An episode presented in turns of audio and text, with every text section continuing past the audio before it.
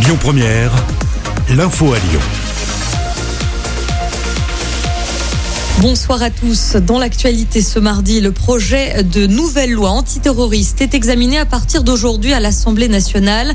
Ce texte prévoit entre autres des mesures pour encadrer la sortie de prison des détenus condamnés pour des actes de terrorisme ou des prisonniers radicalisés.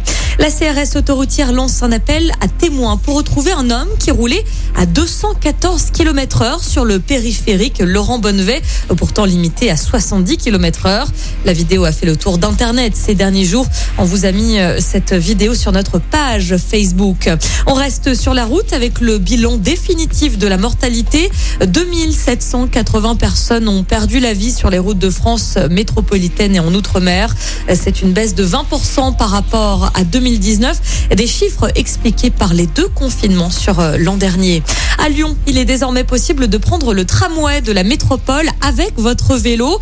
Il s'agit d'une expérimentation qui sera menée jusqu'au 1er décembre. Jusqu'à présent, c'était interdit.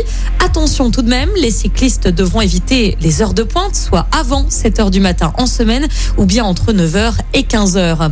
C'est parti pour les Nuits de Fourvière à Lyon. Jusqu'au 30 juillet, vous retrouverez une trentaine de spectacles et de concerts au théâtre antique. Plusieurs grands noms vont se succéder sur scène comme Woodkid, Alain Souchon ou encore Benjamin Biolay. Vous retrouvez toutes les infos et la programmation complète sur le site internet de Lyon Première. Et puis ce mardi, c'est aussi le lancement de la Biennale de la danse à Lyon. Elle va durer 15 jours. L'an dernier, l'événement avait dû être annulé à cause du Covid. Pour cette 19e édition, l'Afrique est mise à l'honneur.